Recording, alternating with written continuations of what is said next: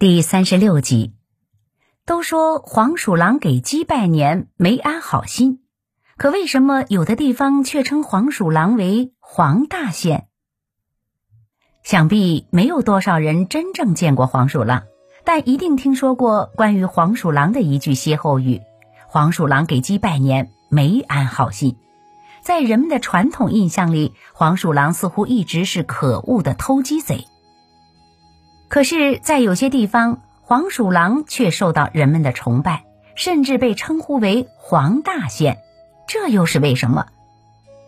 在民间，黄鼠狼在人们心目中有一种超自然的力量，据说它可以魅住人，特别是一些体质较弱的妇女，一旦被它魅住，就会神经错乱、喜怒无常，说出一些平时不会说的话，而且不但不认识家里亲人。甚至说话语调都变了，好像被黄鼠狼附了身一样。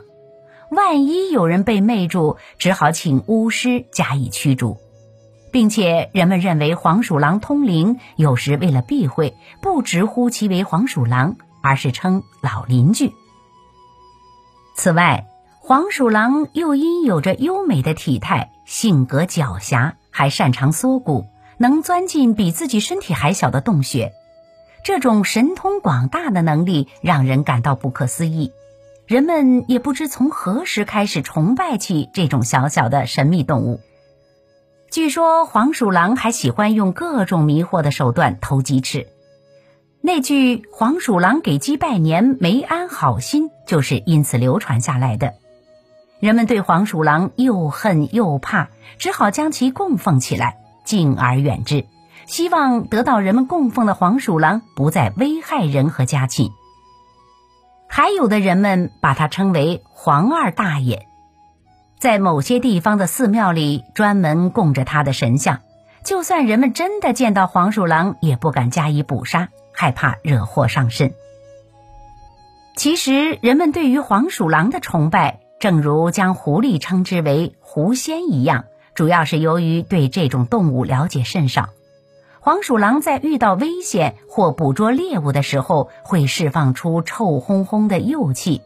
一旦闻到这种臭气，敌人或猎物就会被麻痹神经。一些体质较弱的妇女的大脑神经也会被这种臭气所干扰，产生一时的中邪症状。不明所以的人们，从而附会出了浪漫离奇的传说。其实这些都是自然现象。只是由于人们对黄鼠狼没有正确的认识，盲目迷信，才会对黄大仙加以崇拜，并且，黄鼠狼也并非人们认为的那样喜欢偷吃鸡。相反，黄鼠狼是捕食老鼠的异兽。世人对于黄鼠狼的诸多误解，实在是冤枉了它。您刚才收听的是《民俗风情：中华文化十万个为什么》。